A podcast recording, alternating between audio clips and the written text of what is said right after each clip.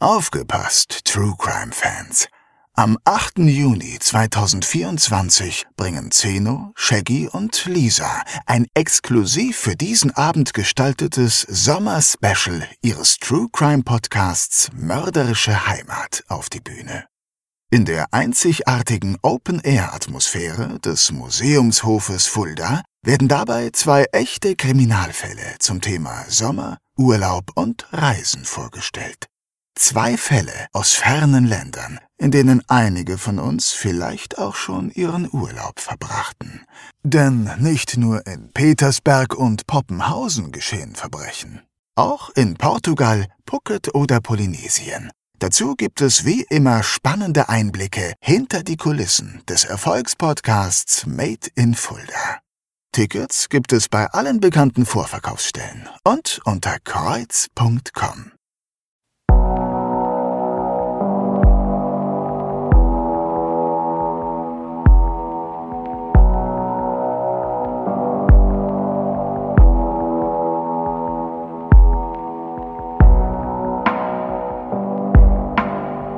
Mörderische Heimat. Der Kriminalpodcast mit echten Fällen aus Fulda, Osthessen und der Rhön wird Ihnen präsentiert von der Stadt Fulda und Rhönsprudel. Der Genuss reiner Natur aus den Tiefen des Biosphärenreservats.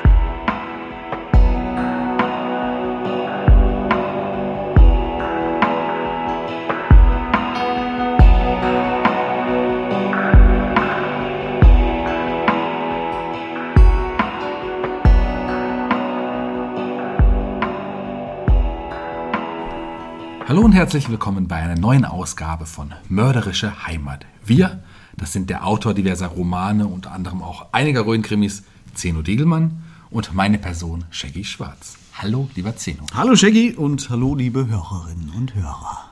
Zeno, wir stecken nun mitten in Staffel 5. Das ist Folge 28. Das heißt, wir haben 28 Verbrechen und Geschichten aus der Region Fulda, Osthessen und der Rhön geschildert. Und ja, ich kann mit Stolz sagen, das ist nicht ohne Resonanz geblieben. Wir bekommen fleißig Hörermails zugeschickt. Ja, das stimmt absolut. Äh, das ist in der Tat so. Und wir versuchen auch immer noch allen Nachrichten, die uns über Mail, Instagram oder, oder, oder Facebook erreichen, gerecht zu werden und jede auch zu beantworten. An dieser Stelle übrigens vielen Dank für diesen sehr aktiven Austausch mit euch. Und ich habe deswegen heute mal wieder zwei exemplarische Nachrichten mitgebracht. Es sind nämlich nicht immer nur Fragen, sondern auch manchmal auch ganz anrührende Nachrichten wie mhm. diese hier von Melanie. Sie schreibt Hallo Zeno, Hallo Sheki und an das ganze Team. Das ist übrigens äh, des Öfteren äh, geschrieben worden, äh, dass wir das ganze Team grüßen sollen. Man muss hier vielleicht an dieser Stelle mal erwähnen, äh, dass Shaggy und ich bereits das ganze Team sind. Ja, das ist leider so. Wir, wir, haben also keine Techniker oder Social Media Leute, die uns irgendwie Arbeiten abnehmen. Ne? Vielleicht sollten wir das ja mal einführen, oder? Ja, das ist eine gute Idee. Sehr gute Idee, das sollten wir machen. Ein bisschen äh, das Budget plündern und ein paar Angestellte uns organisieren. Nein, wir machen das alles also zu zweit und ja. alleine mehr oder weniger. Von Technikaufnahme über Social Media und Schreiben und alles. Aber vielleicht jetzt mal zurück zu äh, Melanies Mail. Äh, sie schreibt weiter, ich bin leider im letzten Jahr ziemlich schwer erkrankt und habe viel Zeit in diversen Krankenhäusern und Reha-Einrichtungen verbracht. Aber nun geht es mir wieder besser und ich erhole mich langsam wieder. Ich wollte mich einfach bei euch bedanken, weil ihr mich über viele einsame Stunden begleitet habt. Durch Corona waren keine Besuche möglich und die Zeit war sehr einsam und oft sogar unerträglich. Euer Podcast hat mich dann immer abgelenkt und unterhalten. Ihr wart also in meinen dunkelsten Stunden eine echte Stütze für mich. Und ich denke, es ging Ach. vielleicht nicht nur mir so. Mhm. Vielen Dank, dass ihr das so toll macht und ihr mittlerweile zu meinem Alltag dazugehört. Als, ja, als würde ich euch kennen. Schön. Bitte macht einfach immer weiter. Liebe Grüße, eure Melanie. Wow, das ist toll, oder? Ja, Wahnsinn. Vielen, vielen Dank, Melanie ich glaube, es ist uns manchmal tatsächlich gar nicht so bewusst, in welchen Lebenssituationen ihr uns gerade zuhört, aber umso mhm. schöner, wenn wir euch in welcher Form auch immer damit sogar, ja, in diesem Fall sogar helfen ja. können und sei es auch nur, dass wir euch ein bisschen ablenken. Für mich ist der Podcast jetzt schon durch, ja, durch diese Mail ein gigantischer Erfolg. Ja. Wenn wir nur einer Person durch unser Gequatsche helfen konnten, durch so eine schwierige Zeit zu kommen, dann, dann finde ich das großartig. Total. Toll, wow. Ja, stimme, ja. Ich dir, stimme ich dir zu. Also Melanie, vielen, vielen Dank für deine tolle Mail und alles Gute für dich. Ja, auch von mir und vom gesamten Team. Es gibt aber auch andere Mails, die wollen wir auch nicht unter den Tisch fallen lassen, genau vom gesamten Team. Äh, sowohl zum Fall der Kannibale von Rothenburg als auch zum Fall der Kopf auf dem Nachttisch mhm. haben uns Nachrichten erreicht, die in, in die gleiche Richtung gehen und die so ein bisschen eine andere Seite mal beleuchten, aber die wollen wir auch nicht unterschlagen. Mhm. Zum Beispiel schreibt River Song 100 zum Kannibalenfall. Wie kann man da nur lachen? Oder Kalu22 hm. schrieb zum Kopf auf dem Nachttischfall. Leider stört es mich, dass ihr bei der Erzählung öfters lacht. Das finde ich extrem unpassend. Hm. Dieses Gelache finde ich so daneben, dass ich nicht mehr weiterhören mochte. Hm. Das ist also ein spannendes Thema. Das haben wir zwei ja auch schon oft ja, bei ausgeschaltetem Mikro besprochen. Mhm. Ähm, vielleicht kannst du direkt was dazu sagen. Ich mochte deinen Ansatz, den du dazu auch hast. Ja, zunächst mal muss man festhalten, dass wenn wir tatsächlich mal lachen, und das wird immer wieder mal vorkommen, das ja. kann ich schon versprechen, dass dem so sein wird, dann hat das nichts damit zu tun, dass wir despektierlich über die Opfer oder Morde per se lachen. Ganz im Gegenteil. Man lacht manchmal, weil es eine Art, ja, vielleicht so eine Art Übersprungshandlung mhm. ist oder man manchmal mit der Sache einfach auch schlichtweg überfordert ist, um das für sich im eigenen Hirn so ein bisschen einzuordnen. Mhm das, das dürften die meisten von euch wahrscheinlich auch kennen, so Situationen. Klar, also ich lache zum Beispiel manchmal auch, wenn ich mich erschrecke oder, oder aus Überraschung oder hm. so. Ja. Mhm. Es gibt sogar Menschen, die lachen bei einer Beerdigung. Exakt, ja, genau. Ne? Lachen ist eben nicht nur so eindimensional, wie man vielleicht oftmals vermutet. Und ich denke, die meisten können das auch ganz gut einordnen, wenn wir hier mal irgendwie über gewisse Dinge lachen. Klar, ich, ich glaube ja, dass auch das etwas sehr Deutsches ist, will ich mhm. mal sagen. Bei uns wird Lachen immer nur so als etwas ja, Hemdsärmeliges ausgelegt. Ja. Ja, ja. Mit einem Witz gleichgesetzt oder es wird sich über etwas lustig gemacht. Aber es hat oft eher was von, von Auslachen. Ja, im Deutschen so, denkt man das. Ne? Eben, das ist nicht so gedacht. Als würde man immer nur aus einer überlegenen Position heraus über etwas anderes lachen dürfen. Mhm. Weißt du? aber, aber Lachen ist ist ja nicht immer nur Ausdruck von sich lustig machen ja. und hat vielleicht manchmal sogar nicht mal was von Fröhlichkeit. Mhm. Genau wie man sowohl über was Lustiges als auch was Trauriges weinen kann, mhm. lacht man eben auch manchmal über beides, weil es oft einfach nicht begreiflich ist. Ne? Ja, genau, und, und, Lachen genau so. und Weinen sind sowieso sehr eng miteinander verwandt, finde ich. Mhm. Und eins kann ich euch sagen, wenn wir hier tagelang solche Fälle recherchieren und uns stundenlang Dinge anhören und Fotos ansehen, ist es nicht so, dass ich hier freudestrahlend mit einem Dauergrinsen mir auf die Schenkel klopfe oder durch die Wohnung laufe vor Lachen. Mhm. Ähm, das muss man auch aber alles wieder irgendwann aus dem Kopf rauskriegen. Das darf man nicht unterschätzen. Eben. Und gerade bei dem Fall des, des, Kannibalen hast du dir ja auch Sachen anschauen müssen, die du auf keinen Fall im Podcast besprechen wolltest. Ja, also genau. Also ich habe zum Beispiel auch alle Fotos und so weiter von meinem Handy gelöscht, weil ich mhm. das ja im wahrsten Sinne des Wortes nicht mit mir rumschleppen wollte weiter. Mhm. Ich musste das irgendwie löschen. Es ist ja auch kein Zufall, dass das Lachen von den genannten Zuhörern gerade bei diesen beiden skurrilen Fällen bemängelt wurde. Mhm. Kannibale, der seinen Bekannten schlachtet und Teile von ihm verspeist und ein verbrellter Ehemann, der den Kopf seines Widersachers abschneidet und seiner Frau ins Krankenhaus bringt. Ja, das sind, das sind zwei Fälle, die mit dem normalen Menschenverstand nicht in Einklang zu bringen sind. Genau, und dann, dann lacht man eben auch manchmal. Eben. Äh, das, das ist einfach so. Aber schön, dass ihr das mal angesprochen habt. Das lag uns auch schon länger auf der Seele, mhm. ähm, weil wir das Thema, wie du schon gesagt hast, des Öfteren auch privat mal besprochen haben. Von daher seht es uns nach, wenn wir an der einen oder anderen Stelle mal tatsächlich lachen. Hm. Und manchmal tut es auch einfach nur gut zu lachen, um den Druck so ein bisschen herauszunehmen. Genau. Und damit, Shaggy, kommen wir auch zum heutigen Fall, würde ich sagen. So ist es. Und heute haben wir euch folgenden Fall mitgebracht.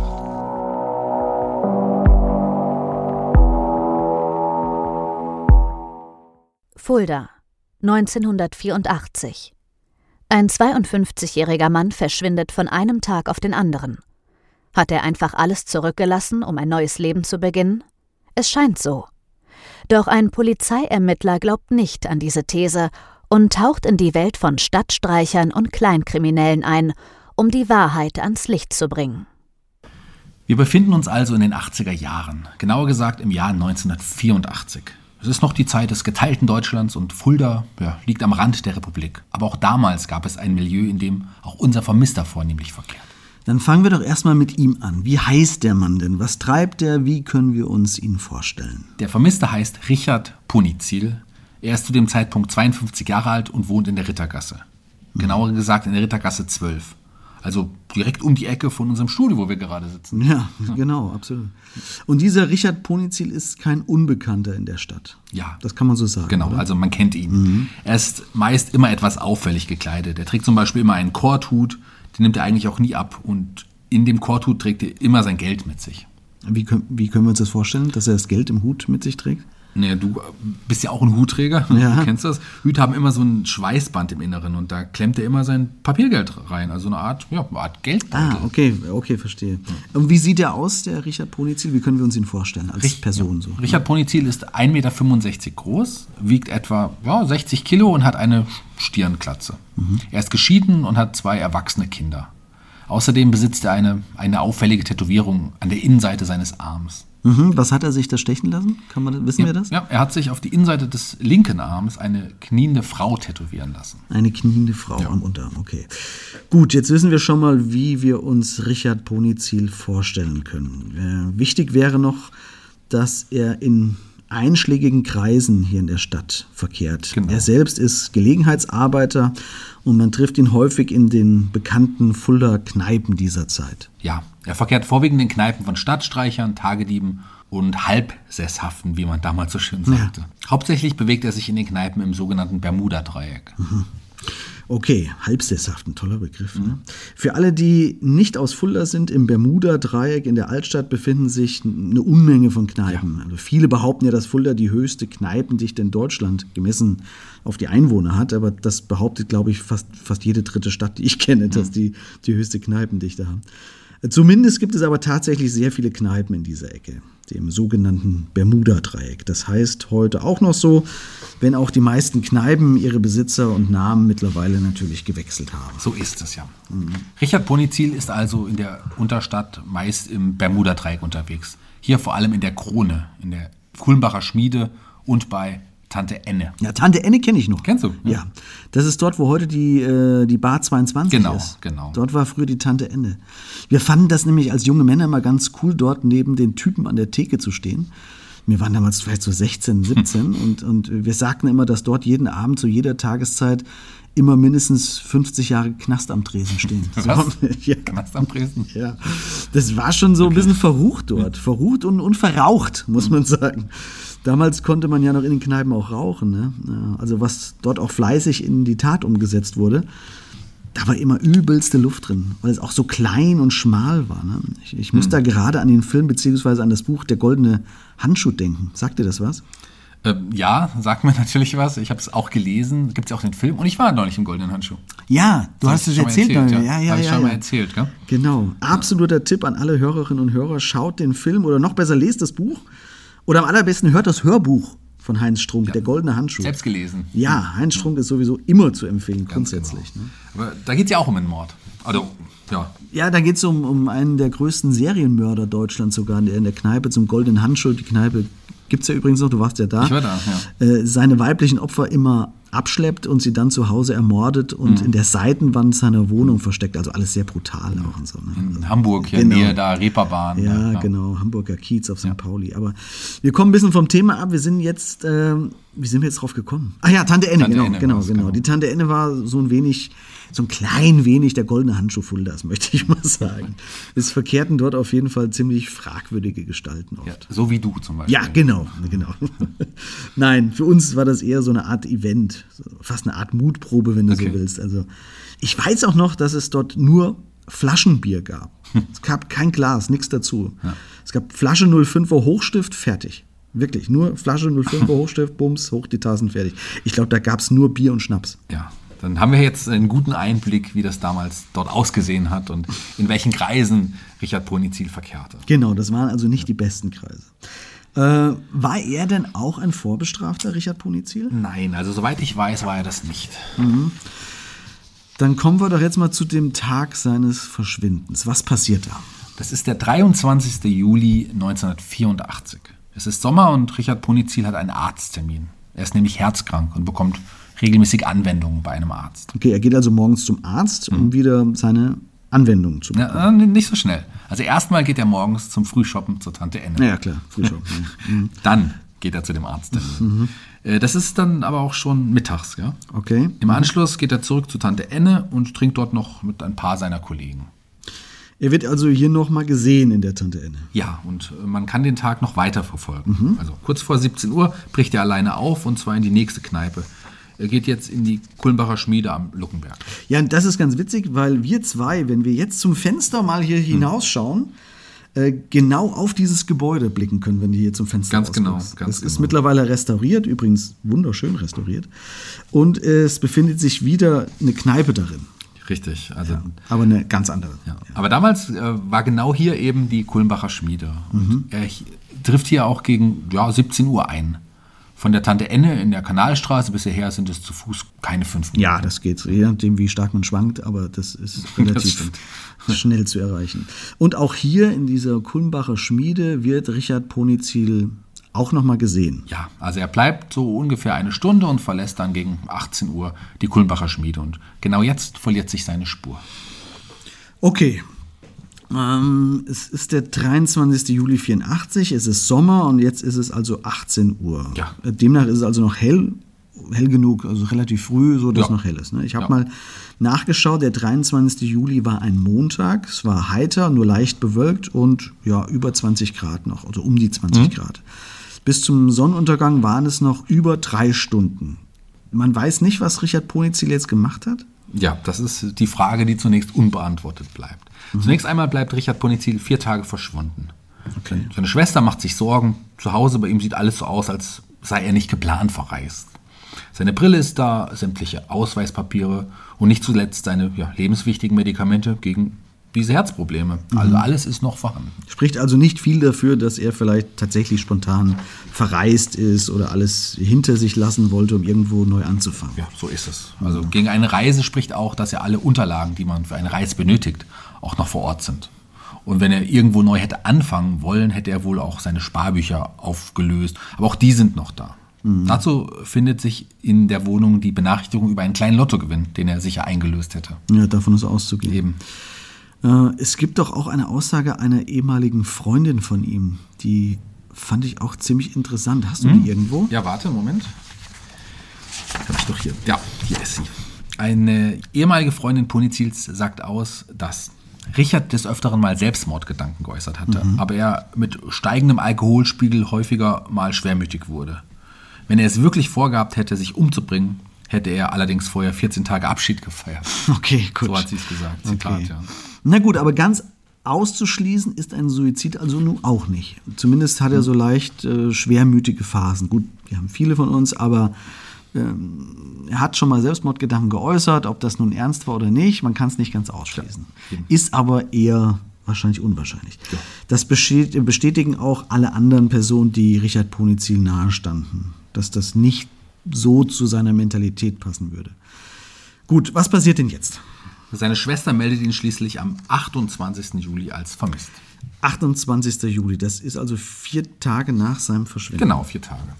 Und wird die Polizei denn dann aktiv? Also ein Erwachsener kann ja selbst entscheiden, ob er mal ein paar Tage abtauchen will oder nicht. Ab, ab wann darf man als Außenstehender denn aktiv werden und jemanden als vermisst melden? Wir hatten das Thema ja schon einmal bei der vermissten Helga F. aus Künzel, du erinnerst dich. Ah, ja, ja, ja, genau. Stimmt, stimmt. Ja, ja. Es gibt nämlich entgegen der landläufigen Meinung, dass man 24 Stunden warten muss, keine zeitliche Grenze, ab wann man Mhm. eine Vermisstenanzeige aufgeben darf. Aber es gab doch spezielle, ich nenne es mal, irgendwelche Regeln, die, die zu beachten sind, oder? Ja, also es gibt zumindest Voraussetzungen, Ja, oder erfüllt sein Voraussetzungen. Genau. ja. Zum Beispiel, dass die Person ihr gewohntes Umfeld verlassen haben muss und der Aufenthaltsort niemandem bekannt ist. Was ja in unserem Fall von Richard Ponizil durchaus so ist. Ja, genau, genau. Deswegen geht die Polizei der Sache auch nach. Allerdings findet man keine Ansätze für eine Straftat. Richard Ponizil scheint einfach plötzlich wie von der Erde verschluckt zu sein. Niemand hat ihn mehr gesehen. Also eigentlich ist der Fall damit für die Polizei zunächst mal erledigt.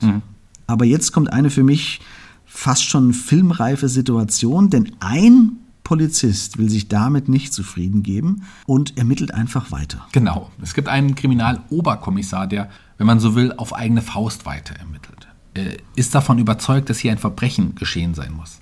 Aber auch das ist zunächst nicht von Erfolg gekrönt. Nein, ganz und gar nicht. Im Gegenteil sogar. Der Kriminaloberkommissar wird teilweise schon belächelt und für verrückt erklärt, dass er sich da in was reinsteigern würde und so. Aber das hält ihn nicht davon ab, dennoch weiter zu forschen und zu ermitteln. Ganz genau. Und einige Wochen nach der Tat geschehen auch, ich würde es mal so nennen, einige seltsame Dinge. Erzähl mal, erzähl mal, was das für Dinge sind. Es muss irgendjemand im Wohnhaus von Ponizil in der Rittergasse gewesen sein. Das Haus gehört ja der Schwester des Verschwundenen und nur er und sie haben einen Schlüssel zu dem Haus. Dennoch wurden im Haus einige Gegenstände verändert. So hatte Polizil einen eigenen Spielautomaten zu Hause bei sich aufgehangen und der wurde aufgebrochen und geleert. Ein Spielautomaten? Mhm. Okay, krass. Okay, der wurde geleert, aber ohne dass die Haustür aufgebrochen worden war, sagst du? Ja, also, genau, das, war alles unversehrt. Mhm. Es muss also jemand mit einem Schlüssel die Tür geöffnet haben. Und Polizil selbst hätte wohl nicht seinen eigenen Automaten aufgebrochen, wenn er es gewesen hm. wäre. Hm, okay. Oft findet man den, den Täter oder die Täterin ja im eigenen Umfeld der Familie. Mhm. Hat da jemand vom Ableben Ponizils, ich sag mal, profitiert? Viel zu erben gab es ja anscheinend nicht, oder? Nein, also er war, wie gesagt, auch geschieden und seine zwei Kinder sind auch nicht verdächtig. Mhm. Eine Tochter von ihm macht hingegen selbst eine ja, seltsame Beobachtung. Eine Tochter von, von Punizil. Genau, ja. Mhm, sie, ja. sie, zieht später selbst in das Haus in der Rittergasse 12 und berichtet von einem nächtlichen Zwischenfall, bei dem sie nach einer Geburtstagsfeier nach Hause kam und Geräusche aus dem Zimmer des vermissten Vaters hört. Aha. Sie holt daraufhin ihre Tante zu Hilfe, aber als die zwei Frauen wieder zurückkommen, ist niemand mehr im Haus und alles ist still. Okay, ein bisschen spooky fast. Ja. Ne? Hm, jetzt sagst du, dass die Tochter in das Haus gezogen ist. Hm, ich stelle mich jetzt mal ganz blöd und frage doch, ob das nicht auch vielleicht dennoch ein Motiv wäre. Vielleicht mhm. war die Tochter scharf auf das Haus. Es wurde ja schon für deutlich weniger gemordet, mhm. muss man sagen. Das haben wir im Podcast ja schon oft genug selbst besprochen. Klar, also äh, könnte alles sein. Ich mhm. weiß auch nicht, ob ich kurze Zeit nach dem Verschwinden meines Vaters in das Haus einziehen wollte. Aber es gibt hier weder Hinweise noch gab es diesbezüglich Anhaltspunkte. Ja, um Gottes Willen. Also ja. ich überlege nur laut gerade, wer irgendwas davon haben könnte so einen, ich sag's jetzt mal, armen Schlucker irgendwie umzubringen. Ja, klar. Ja. Okay, es passiert also nichts. Ja, also gar nichts. Richard mhm. Ponizil bleibt verschwunden. Okay, wir haben aber ja noch unseren Terrier, der, der Kriminaloberkommissar. Kennen wir den Namen übrigens? Oder können wir den verraten, wenn wir ihn wissen? Ich ja, denke oder? ja, ja. Er taucht auch in der Presse auf und ist somit bekannt. Also er heißt Winfried Heurich. Mhm. Und in der Tat, er bleibt weiter neben all den anderen Tätigkeiten immer an diesem Fall dran. Vielleicht will er ja mittlerweile auch den ganzen Leuten beweisen, dass er sich selbst nicht irrt und Richard Ponizil tatsächlich einem Gewaltverbrechen zum Opfer gefallen ist. Also sowas wünscht man sich ja als Hinterbliebene, dass sich irgendjemand der Sache wirklich Klar. verschreibt, am besten noch von Polizeiseite und sie nicht in Vergessenheit gerät, so eine mhm. Geschichte. Und, und, genau das macht dieser Beamte. Ja, das macht er. Und, und wie? Er taucht immer wieder ins Milieu ein, fragt Leute, geht in die einschlägigen Kneipen und Treffpunkte und versucht irgendetwas zu erfahren. Irgendjemand muss ja irgendetwas wissen. Er ist echt wie ein bisschen wie im Film, ne? Ja? Man kann nur so einen Fulda-Krimi daraus drehen. Er geht also in die Krone zu Tante Enne und auch in die Kulmbacher Schmiede mhm. und er gibt nicht auf. Mhm. Das, hat, das hat was von den alten Schimanski-Tatorten, oder? ja. Da, da ist Schimanski auch immer in die Kneipen gegangen und hat mit den Leuten erstmal einen getrunken, denn eins ist ja klar, es ist nicht so, dass du als Polizist dort mit offenen Armen in diesem Milieu empfangen wirst. Wie gesagt, 50 Jahre Knast am Tresen. Ne? Absolut. Und das zieht sich auch so ganz über ganze Wochen und Monate. Wir mhm. sind jetzt bereits im Jahr 1985, als Kriminaloberkommissar Heurich bei einem seiner Besuche von einem interessanten Gerücht Wind bekommt. Ihm kommt bei einem Besuch bei der stadtbekannten Trinkhalle, dem Kiosk Seiler, das kennst mhm. du vielleicht auch ja, noch, ja, wir haben etwas zu Ohren, das den Fall endlich voranbringen und ihm Recht geben könnte. Ja, Kiosk Seiler, das kenne ich auch noch. Mhm. Das ist ein eins bekannter Treff in, in der Kohlhäuser Straße oder Kohlhäuser Feld dahin. Ne? Mhm. Nur so als kleine Randnotiz. Mhm. Ich weiß gar nicht, ob es das noch gibt, ich glaube nicht. Ne? Nee, da ist jetzt äh, irgendwas, Jugend, irgendwas für Jugendliche drin, glaube ich. Ah, okay. okay. Ja, was kenne ich auch noch. Mhm. Ähm, was kommt Herrn Heurich denn zu Ohren? Ihm kommt das Gerücht zu Ohren, dass Richard Ponizil mit einer Gruppe von Leuten hinter dem 1A-Markt zusammengetroffen sein soll, beim, ja, da bei dem Grillplatz. Und dieser Grillplatz ist bekannt. Das ist kein offizieller Grillplatz, hm. aber es ist ein bekannter Platz unter einer Trauerweide, wo Stadtstreicher und viele andere zwielichtige Gestalten sich treffen und im Sommer grillen und auf Deutsch gesagt sich, sich besaufen. Du hast da auch so einen tollen Begriff gehabt. Ja, das ist ja jetzt, ist jetzt ne? Kaufland ja daneben, ist ja nicht mehr 1A und da, den nennt man Oettinger Park einfach. Oettinger Park? Oettinger quasi das billigste Bier ist. So, deswegen ist es äh, stadtbekannt als Oettinger Park. Und da ist auch dieser Grillplatz eben. Exakt, genau. Mit dieser Trauerweide da drüben. So Dort gab es aber immer wieder Auseinandersetzungen und Ausschreitungen. Der Ort mhm. ist der Polizei also, wie du es gesagt hast, bestens bekannt. Aber das ist nicht alles, denn es wird noch detaillierter. Es besagt, dass Richard Ponitzer am Abend des 23. Juli 84 mit dieser Gruppe in Streit geraten sei, bei dem man ihn erschlagen habe. Aha. Ja. Okay, aber auch das ist noch nicht alles, denn Heurich findet noch mehr heraus. Ja. Angeblich soll noch viel mehr und Schlimmeres dort passiert sein an dem Abend. Man habe Ponizils Leiche bearbeitet, Bearbeitet, ja. und dann in die vorbeifließende Fulda geworfen. Und nun hat unser Ermittler zumindest eine erste Spur. Tja, und er macht sich nun auch sofort daran, dem Gerücht auf den Grund zu gehen. Und das im wahrsten Sinne des Wortes. Denn er überzeugt die Kollegen der Polizei und die Staatsanwaltschaft davon, dass man einen Seitenarm der Fulda trockenlegen sollte, um nach den Überresten Richard Ponizils zu suchen. Das macht man auch. Parallel ermittelt man aber auch fleißig weiter. Man intensiviert nun die Nachforschung, denn man kann nun ermitteln, wer sich dort sonst immer so auffällt. Vor allen Dingen eben am frühen Abend des 23. Juli 1984. Und siehe da, man wird fündig. Ja, allerdings nicht beim Trockenlegen der Fulda. Diese Aktion bleibt leider erfolglos. Aber man kann tatsächlich ermitteln, wer sich am Abend des 23. Julis dort aufgehalten hat. Und jetzt kommen wir zu ganz erschreckenden Fakten, wie ich finde. Denn es lassen sich unter anderem zwei Familien mit Kindern ermitteln, die zum fraglichen Zeitpunkt vor Ort waren. Du hast die genaue Zusammenstellung, wie Ja. diese Familien sich zusammengesetzt Es haben. sind insgesamt fünf Männer, drei Frauen und vier Kinder. Und sag uns noch mal bitte, äh, wie alt die Kinder sind, die dort vor Ort waren. Die Kinder sind alle gerade mal zwischen zwei und dreieinhalb Jahren alt. Das wird insofern heftig, als dass wir gleich darauf eingehen, was genau passiert. Denn aufgrund der Ermittlungen gerät die Gruppe nun unter Druck. Es dauert aber noch bis in den Herbst hinein, bis sich die Schlinge immer enger zuzieht. Und siehe da, es gibt erste Geständnisse oder zumindest von einigen Teilgeständnisse. Ja, Teilgeständnisse. Wollen wir direkt darauf eingehen, was sich im Juli zugetragen hat? Ja, warum nicht? Ja, also besonders vier der fünf Männer geraten in den Fokus. Zwei Brüderpaare übrigens. Wir nennen sie mal die Brüder S. -Punkt und Brüder H. -Punkt, Ja? Dann sag uns aber vorher zumindest noch, wie alt die Brüder jeweils sind. Die Brüder S äh, sind 23 und 24 Jahre alt und die Brüder H 27 und 43. Und alle vier sind der Polizei bereits durch andere Straftaten bekannt. Und zwar ja, quer durchs Strafgesetzbuch. Okay, sie sind also mehr oder weniger alle vorbestraft. Ja. Das ist schon eine sehr einschlägige Familie, die da in dem Oettinger Park auch nicht zum ersten Mal war. Mhm. Also wahrscheinlich kennen sie Ponizil tatsächlich aus diesem Milieu bereits schon und äh, sie mögen ihn anscheinend Ja. nicht so. Was aber interessant ist, denn die Väter sind alle mit ihren Kindern dort und ihren Frauen. Genau, Ja. genau. Okay, leg, leg los. Also, demnach war die Gruppe bereits seit einiger Zeit dort, unten in den Fullerwiesen unter der Trauerweide am Feiern. Ja?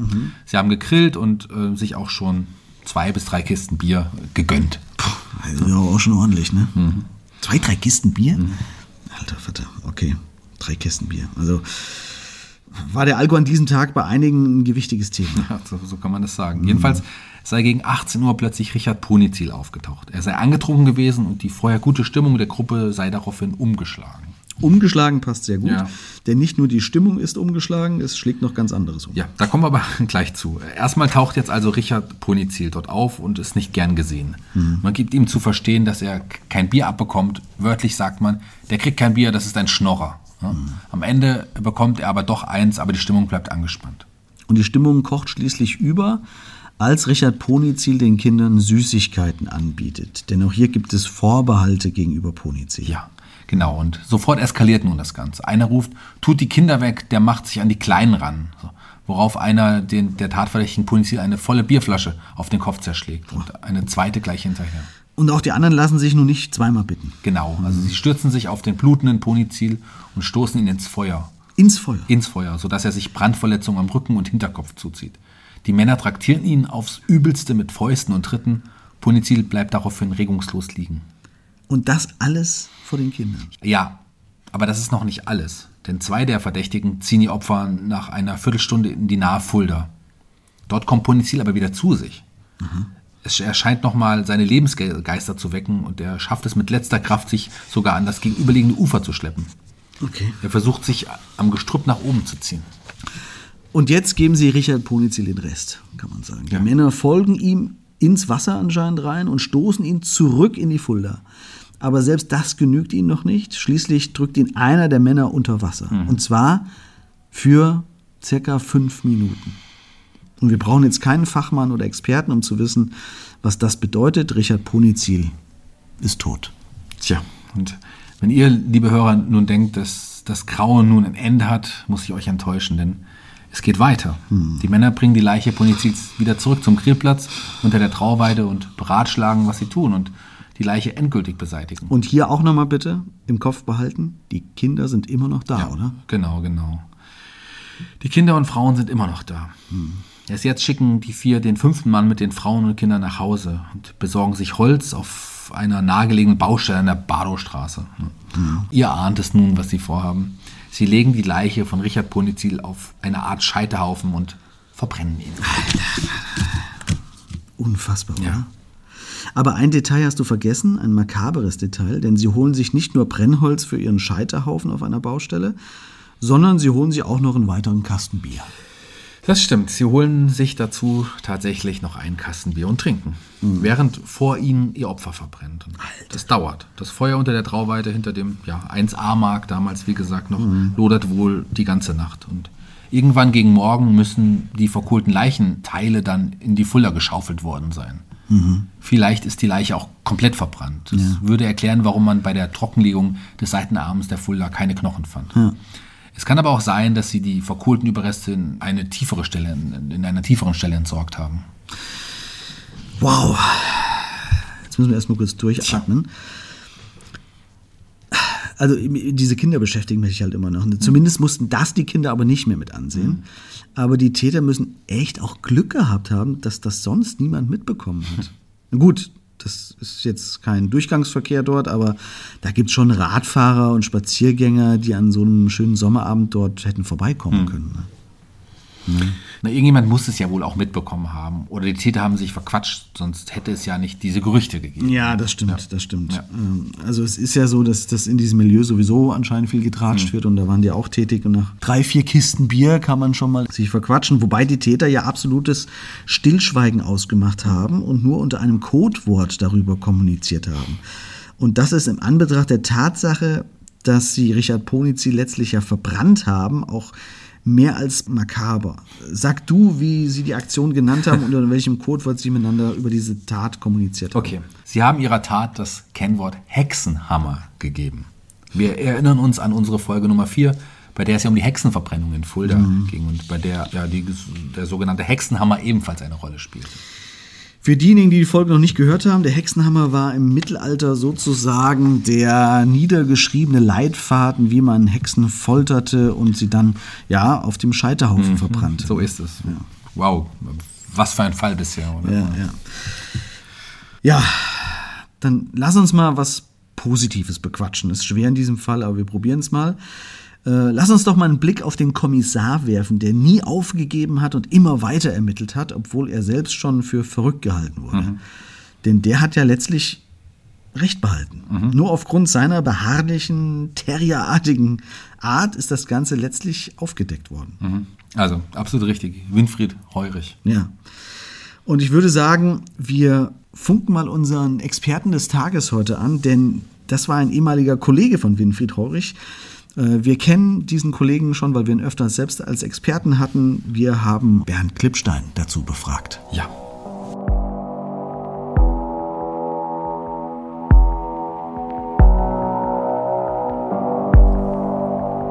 Nachgehakt. Die Expertenmeinung. Mit freundlicher Unterstützung von HWK.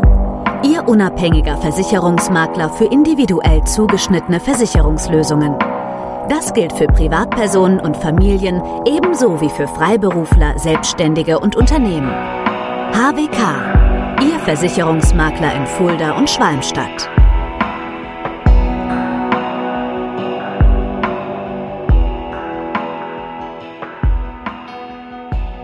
Ja, und unser heutiger Experte ist erneut Bernhard Klippstein, langjähriger Kommissariatsleiter der Kripo Fulda, ein gern gesehener Gast hier bei uns im Podcast. Hallo, Herr Klippstein.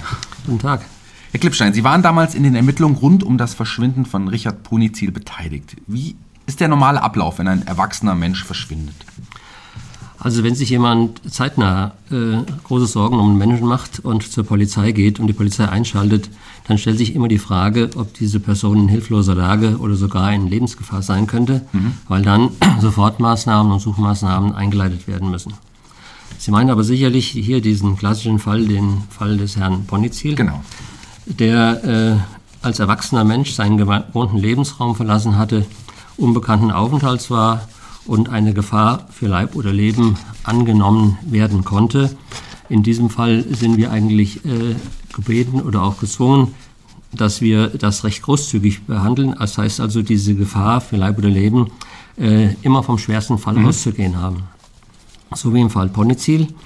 Da waren ja bereits Nachforschungen durch die Schwester erfolgt. Mhm. Das erwartet man eigentlich auch, denn die Angehörigen oder Freunde wissen eigentlich immer am allerbesten, wie vernetzt vermisste Person war, kennen die Lebensgewohnheiten und die üblichen Aufenthaltsorte, an denen eigentlich auch immer zuerst zu suchen ist. Es folgen dann, wenn die Polizei eingeschaltet ist, fallbezogene Ermittlungen und es werden alle durch die Polizeidienstvorschrift vorgeschriebenen Maßnahmen abgearbeitet, das heißt Fahndungsmaßnahmen, Durchsuchungsmaßnahmen, Ausschreibungen bzw. Beweis- und Spurensicherungsmaßnahmen und in bestimmten Fällen eben auch Öffentlichkeitsfahndungen. Alles das muss dokumentiert werden und das Ganze hat auch nicht nur das Ziel, Hintergründe und Hinweise zum Verbleib zu erlangen, mhm. sondern auch Voraussetzungen für eine spätere Identifizierung einer gegebenenfalls irgendwo aufgefundenen unbekannten Leiche zu schaffen. In diesem Fall Ponizil hatte die Schwester mehrere Tage nach dem letzten Lebenszeichen ihres Bruders, einem Gaststättenbesuch, sich an die Polizei gewandt und hatte dabei auch die Möglichkeiten eines Freitodes nicht ausgeschlossen. Mhm. Die Ermittlungen, die verlaufen ja in diesem Fall zunächst einmal ins Leere. Und eigentlich könnte man jetzt, da es ja keine neuen Erkenntnisse gibt, den Fall zunächst auch zu den Akten legen. Aber Ihr ehemaliger Kollege Heurich sah das anders. Er ermittelt monatelang weiter, wird dabei ja schon auch, so, so heißt es zumindest von den Kollegen, fast belächelt. Warum hat ihn dieser Fall nicht in Ruhe gelassen?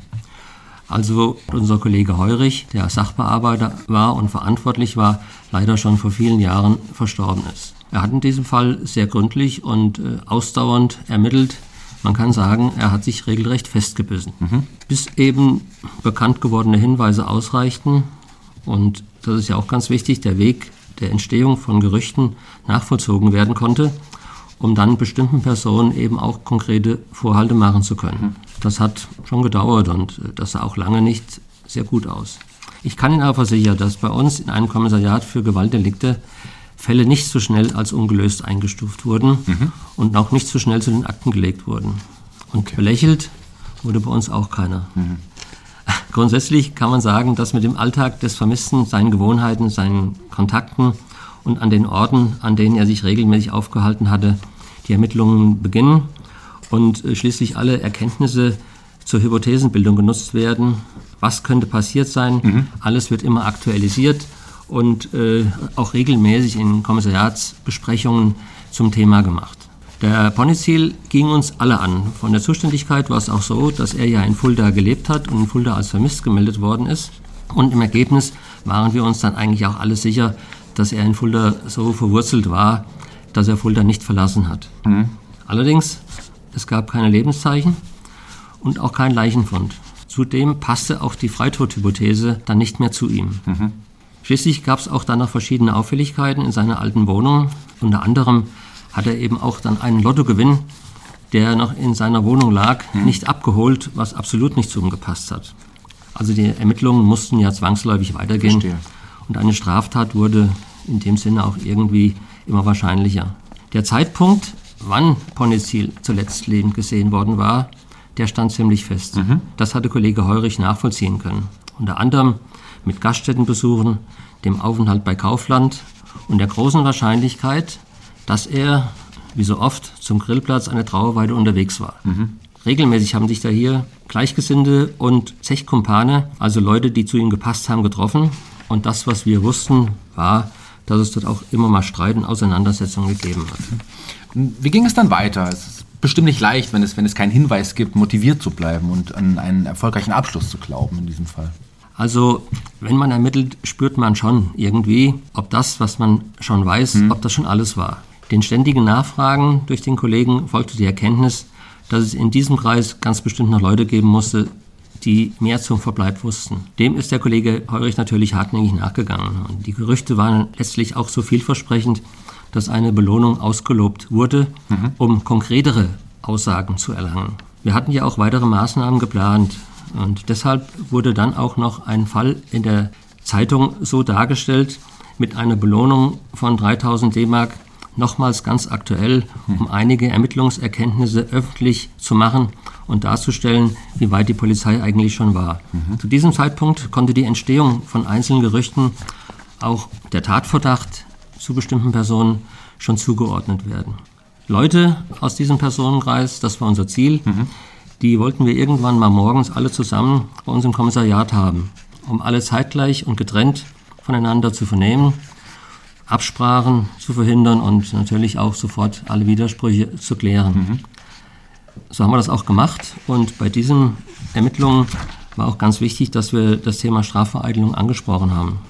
Diese Vernehmungen haben sich dann auch bis mittags hingezogen bis es dann irgendwann die ersten Aussagen gab. Mhm, interessant.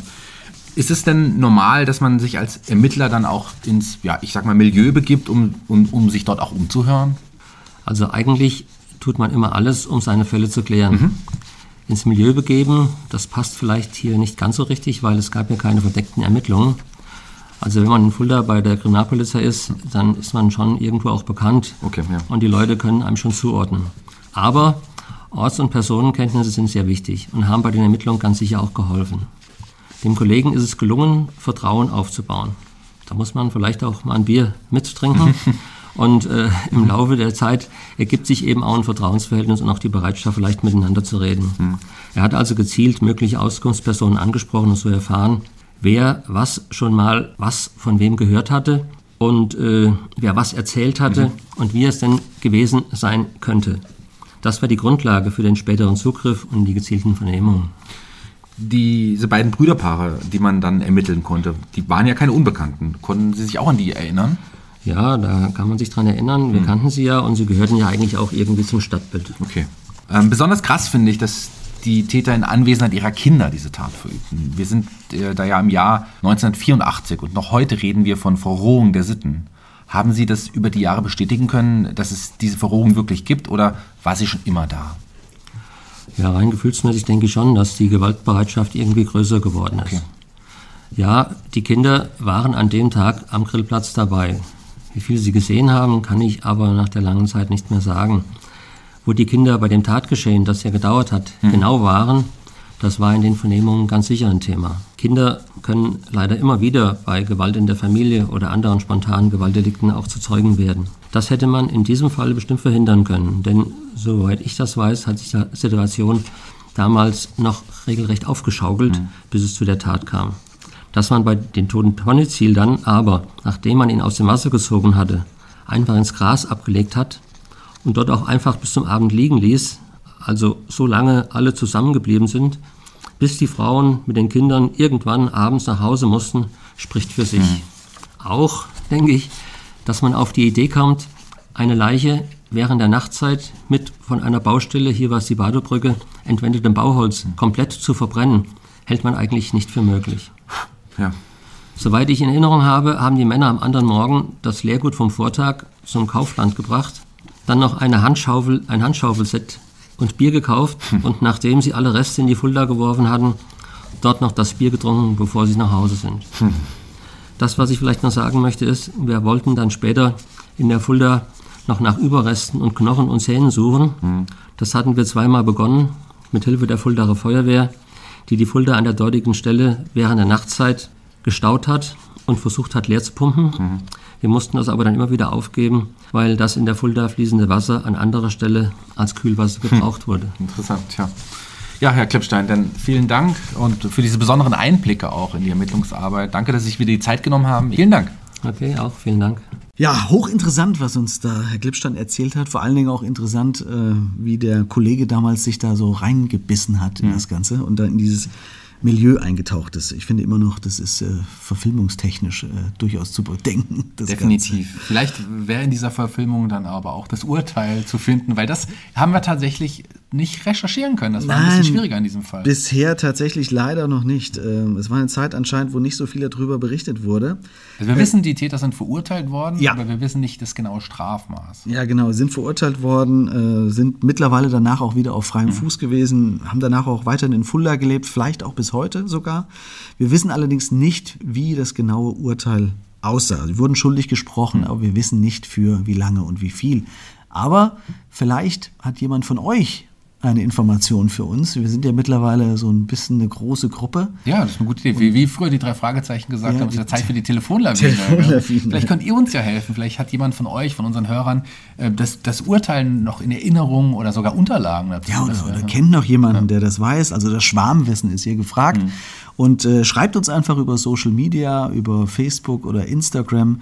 Und wir werden das dann gerne in einer der folgenden Folgen dann mitteilen, was dabei rausgekommen ist, wenn wir was wissen. Sehr, sehr gerne. Ja, die Fulda Zeitung sprach damals auf jeden Fall von, vom grausamsten Verbrechen der Nachkriegszeit. Tja, leider wissen wir aber, dass äh, da noch einige weitere grausame Taten hinzukamen. Aber sicher ist unser Fall Nummer 28 einer, der für immer in Erinnerung bleiben sollte. Der gemeinschaftliche Mord an Richard Ponizil, der verbrannt unter der Trauerweide hinter dem 1a zu Tode kam und vorher noch ertränkt und geprügelt und was weiß ich. wurde. Wow, was für ein Fall wieder heute, Shaggy. Aber damit sind wir am Ende dieser Folge angelangt. Ja, da bleibt uns ja auch nur noch, uns jetzt zu verabschieden bei euch, lieben Hörern. Wir sagen jetzt auch Wiederhören. Bis zum nächsten Mal. Bleibt gesund. Wir sagen Tschüss bis in 14 Tagen, wenn es wieder heißt Mörderische Heimat.